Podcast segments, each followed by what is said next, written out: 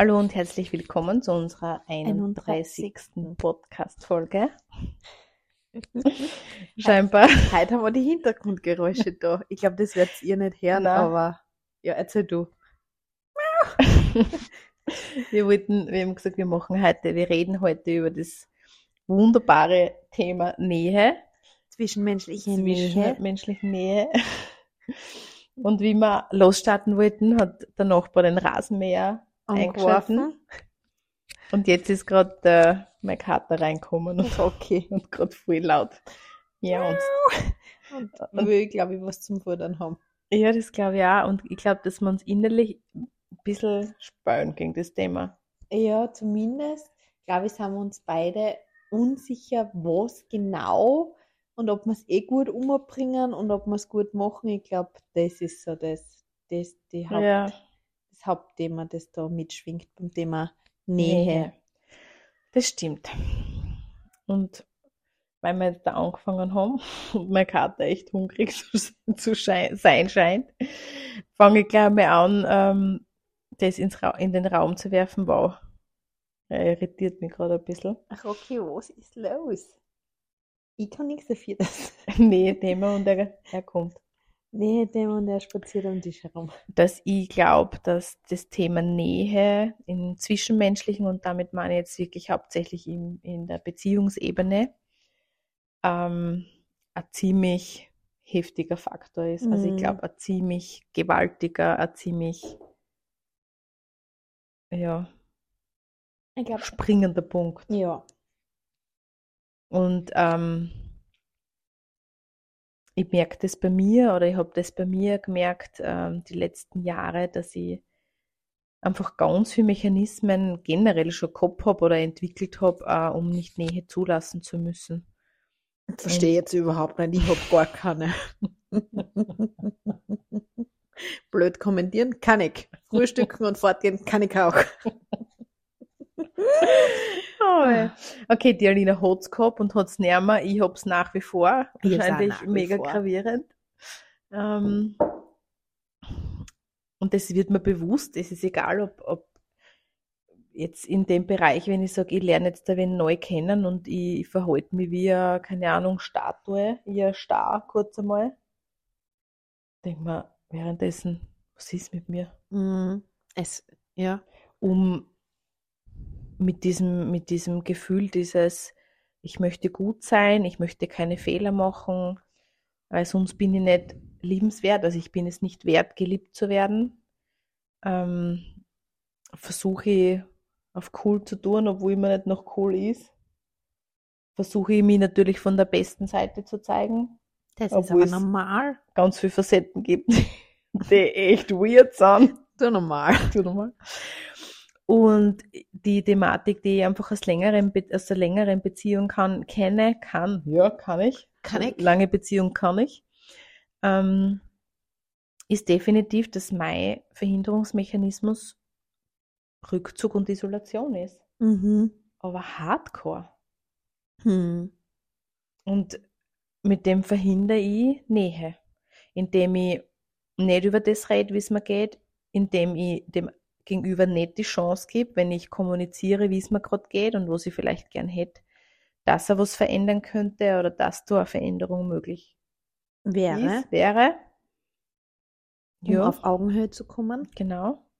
Traue es den Menschen um mich herum gleich gar nicht zu und gehe einfach kurzfristig mal in mein Schneckenhäuschen. Mhm. Ja, der, der, das Kompensationsprodukt, S- Isolation und, und Rückzug.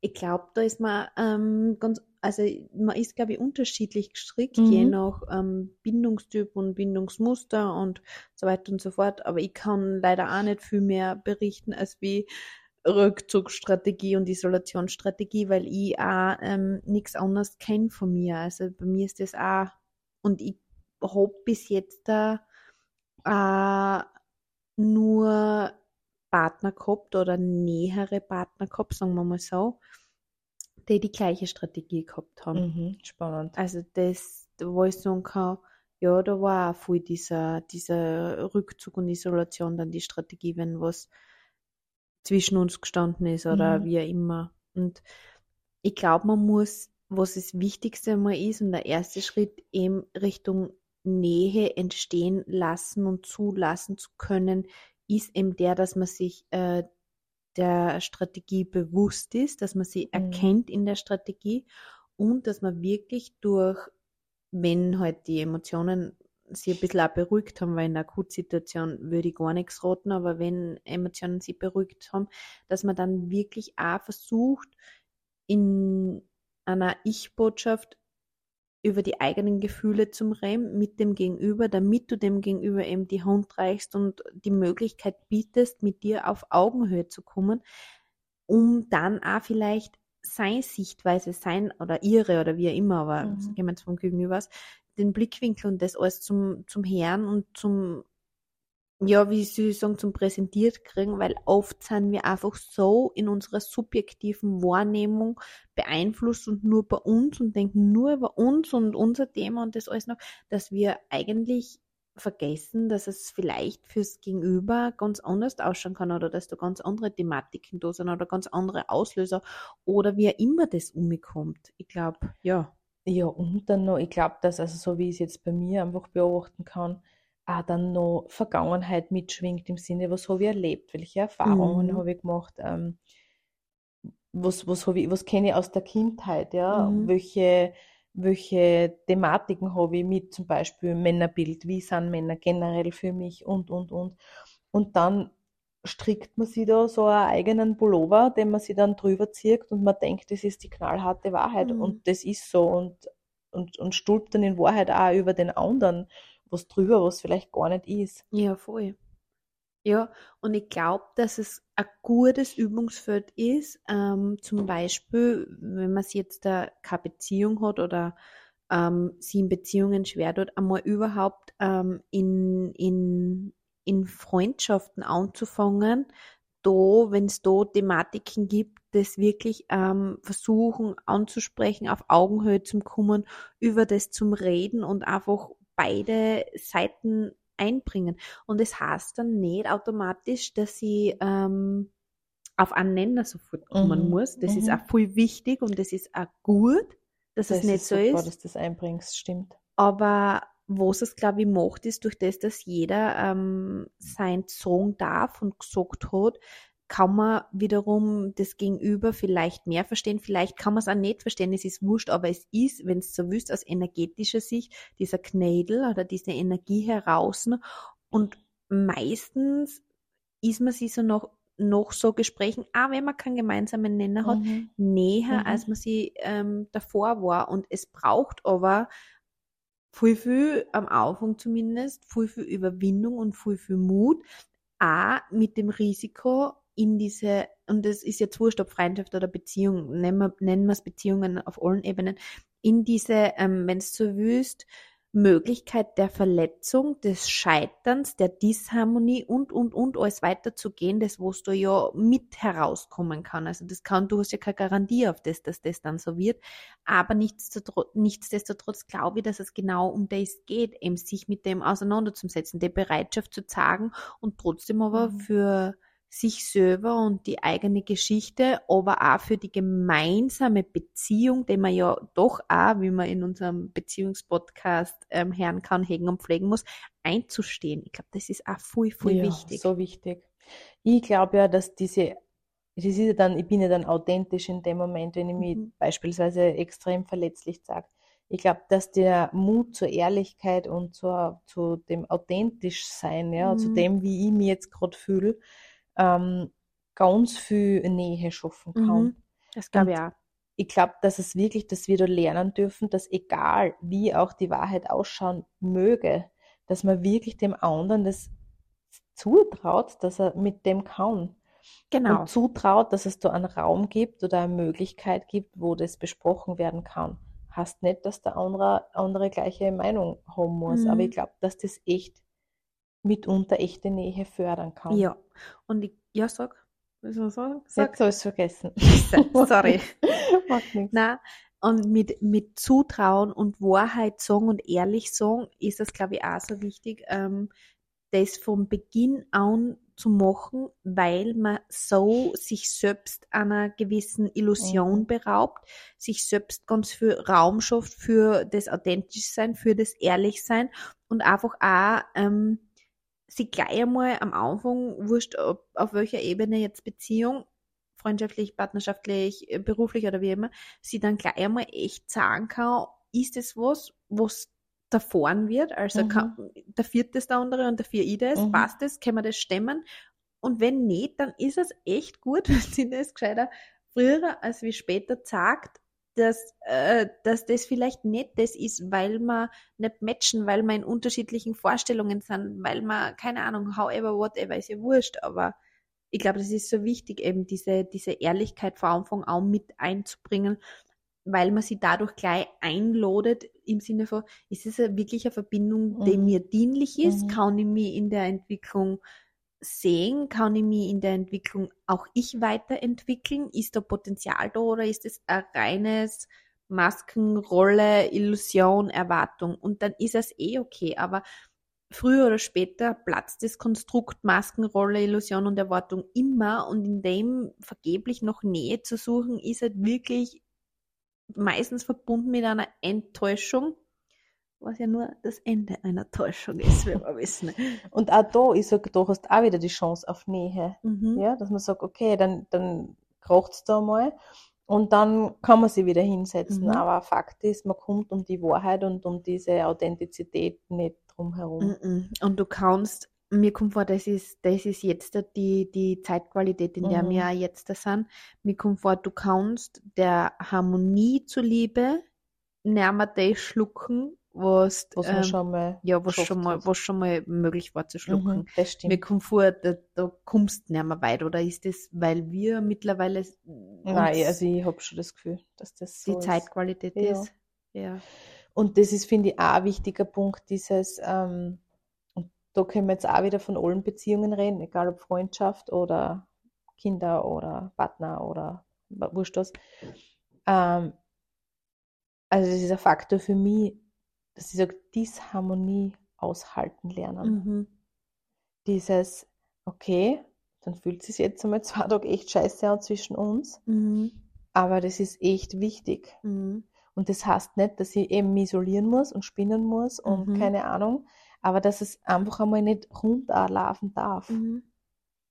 Ich tue mir halt schon leichter mit dem Vertrauen dazu, dass ich sage, ich habe irgendeinen höheren Grund hat's. Mhm. Und ich vertraue darauf, dass das Beste für mich passiert, immer. Mhm.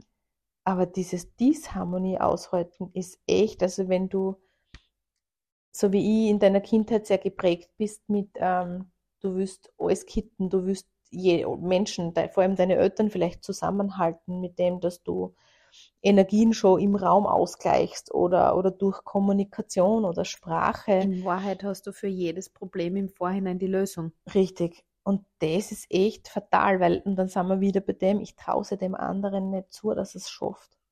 Und dann habe ich in der Partnerschaft entweder auch, ähm, ich habe neben mir dann einen Bruder, Mhm. weil ich alles übernehme und ich der Checker bin und ich alles mache und dann wird mein Gegenüber echt einmal langweilig werden oder Mhm. zumindest wird fehlt's. Mhm. Weil der kann sie, der tut sie dauerhaft zurücklernen und in meinem Fall würde sie denken, ah, voll schön, jetzt habe ich eine Mama gekriegt. Ist aber dann in dem Fall für die Mama nicht so sexy. J-Lo. I am your Mama. Oder man geht halt komplett in die, in diese, in die andere Richtung. Mhm. Ja, ich glaube, da gibt es gibt's dann noch viel, viel, viele mehr Szenarien, an die wir vielleicht jetzt gar nicht denken, aber Nein, die ja. wollen wir da nicht aufzählen. Na, bitte Das sollte jetzt nicht der Katastrophen-Podcast werden, was alles möglich ist, was alles für scheiß Beziehungen und Beziehungsebenen möglich sind. Oh ja, oh ja. Aber eben, ich glaube, dass es ähm, genau um das geht, eben auch um diese, das unter Anführungsstrichen, dieses, sie dessen bewusst sein, dass es wurscht in welcher Beziehung, um eine gewisse Nähe zum haben, auch eine gewisse Disharmonie braucht. Das ist Mhm. einfach, in Wahrheit ist das das Pendant zur Nähe oder das Gegenstück halt. Und Ja, ich habe es in die letzten zwei Podcasts gesagt und ich glaube, ich muss in dem auch wieder sagen. Vielleicht sage ich es auch hauptsächlich zu 99,9% für mich selber. Aber das Leben ist echt Dualität und nichts ohne, existiert ohne das andere. Und ähm, du musst oder du solltest bereit sein, die Höhen des Lebens genauso gut zu halten, im Sinne von, wenn es super schön ist, wenn es super neu ist, keine Ahnung, wie auch die Tiefen, wenn es halt einmal krocht, wenn einmal Disharmonie da ist. Und nichtsdestotrotz, glaube ich, kann man einen guten Umgang finden mit Disharmonie, indem dass man trotzdem einmal sagt so, okay, ja, jetzt ist gerade ich bin gerade in meiner Rückzugsstrategie, informieren, ich brauche jetzt gerade Zeit für mich, bitte gib mir die und wir finden einen Weg und wir kommunizieren aber jetzt gerade und natürlich ist das fürs Gegenüber dann nicht angenehm oder auch wie immer, stellt auch vor mhm. Herausforderungen, aber ich glaube, je transparenter man ähm, in dem Moment ist und auch seinem Gegenüber ist, desto mehr gibt man sich gemeinsam die Chance, in welcher Form von Beziehung auch immer das es ist, gemeinsam zu wachsen und gemeinsam an der Situation auch zu wachsen. Und da muss ich dann halt echt auch arbeiten an mir im Sinne von, ich bin nicht die Beziehung. Auch wenn die Beziehung mhm. vielleicht jetzt gerade nicht die Nähe hat oder nicht gerade so harmonisch ist, wie sie gern hätte. Es gibt nur einen Ich-Kreis und es gibt nur einen Kreis vom Gegenüber. Und, und ja, wir haben, ein, wir haben eine Überschneidung in dem Ganzen, das unser Beziehungswesen oder unsere Beziehung ist. Siehe, letzter Podcast, ähm, da erklärt sie das eh recht gut. Aber ähm, ja, ich glaube, das ist ganz wichtig, dann zu wissen, okay, ja, das hat jetzt da per se vielleicht einmal nichts mit, mit meiner Person oder mit meinem Wesen zu tun. Voll. Da hilft mir, gleich räuspern, immer ganz gut diese Warum-Frage, dass ich mir denke, wieso habe ich jetzt eilig, also warum habe ich ein Problem mit Disharmonie? Und so dieses, kann ich mit mir selber nichts auffangen? Und da ist eben diese Eigenhygiene auch so 17 Uhr 17. möchte ich nur sagen. Oh wow. Oh wow so wichtig, dass ich sage, ja, ich will Freunde um mich haben. Mhm. Ja, ich verbringe Zeit mit mir und ich verbringe Zeit mit Freunden, wo ein Partner nicht dabei ist und das ist unglaublich wichtig. Mhm. Das heißt, ich habe unter Anführungszeichen ein eigenes Leben und das will ich immer so behalten. Mhm.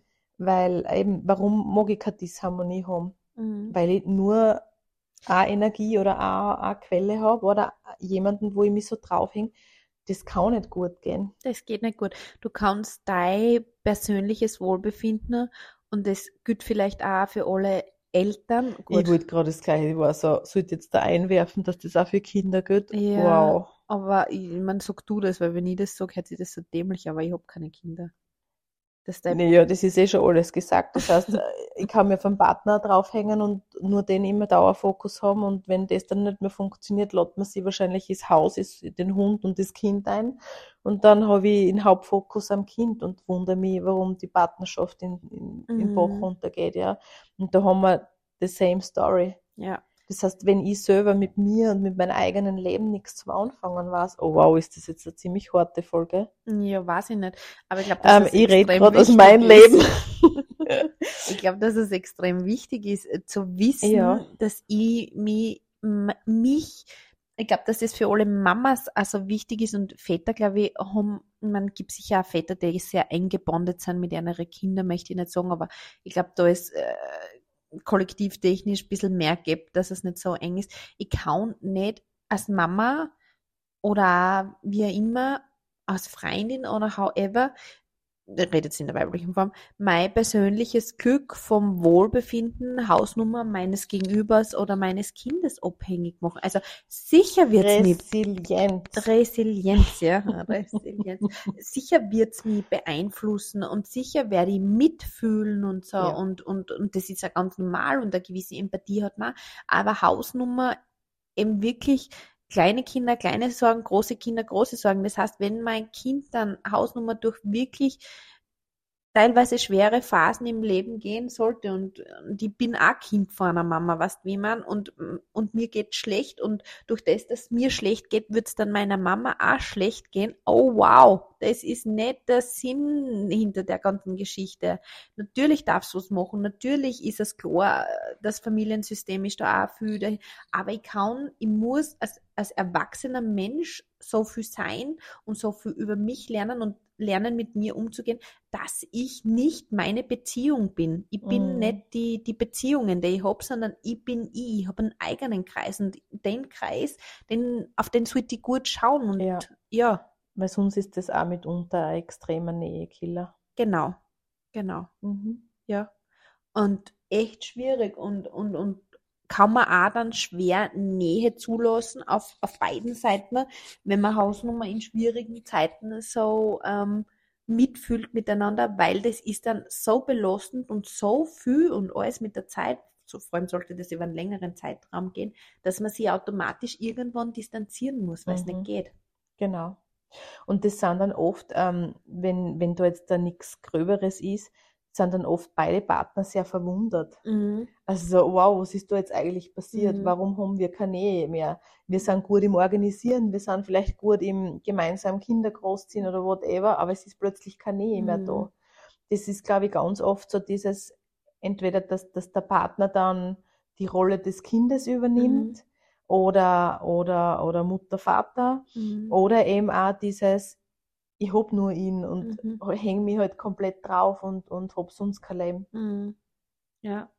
Also das sind sicher voll die Thematiken, was, was Nähe halt einfach sterben lassen. was sterben, was, was, was, Was- was schwierig ist für Nähe, dass, dass Nähe entsteht. Also ich glaube, grob zusammengefasst kann man wirklich sagen, dass man sie gut beobachten kann in Konfliktsituationen. Wie gehe ich mit Konfliktsituationen um? Gehe ich, was ist meine Strategie? Ja, sag. Darf ich kurz Ja, sag. einhaken und da wirklich ehrlich sein? Mhm. Also wirklich ehrlich sein im Sinne so, ähm, kann man auch gut beobachten. Immer, einer ist oft immer das gerne das Opfer, Opfer-Täter. Mhm. Tut sie immer wieder umdrehen, aber es ist meistens so, der, einer dann eher das Opfer, das sagt, Mhm.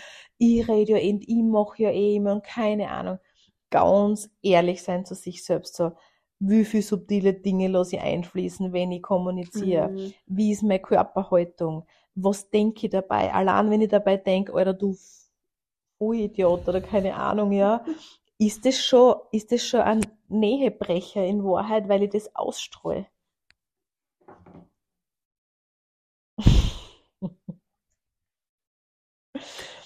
ja. Ja. kurze, kurzer, kurzer Zwischen. Ähm, und also da spielt ja so viel mit und das ist echt ein Unfair, so, so das ist in dieser Opferrolle zu bleiben, dem anderen gegenüber, glaube auch. Dass man dann sagt, ähm, dass, dass man, also dass man sich eingesteht, dass jeder einen gewissen Teil ähm, dazu beitragt. Mhm. Wow, jetzt waren wir sehr abgelenkt, möchte ich Jetzt sagen. waren wir. Aber das war jetzt das klassische Multitasking, weil wir haben jetzt da aufs Handy geschaut, SMS gelesen, währenddessen weitergeredet. ja. Ja. also wir müssen jetzt wegen einem dringenden Anruf stoppen. ja. Finde jetzt eigentlich echt schade, aber okay, Okay, wir sind gerade im Flow, aber passt. Werden wir respektieren. Ja. Und wenn uns noch was einfällt, werden wir es noch tragen. Ja, also es, ich glaube, das Wichtigste zusammengefasst ist es, ehrlich zu einem selber sein, authentisch sein, kommunizieren, informieren, ähm, die eigenen Strategien erkennen, wie Rückzug, Isolation, Angriff, ähm, was, da gibt's eh ganz viel Literatur. Mhm. Und ähm, das Wollen, Genau, drüber reden, genau. Mutterschwäche. Ich kann jetzt noch Ich mal viel weiß, dazu sagen, ich ich, weiß, bin schon over and out. over and out. Okay, in diesem Sinne verabschieden wir uns Eine sehr authentische Folge und und freuen uns aufs nächste bis Mal. zum nächsten Mal. Ciao. Ciao.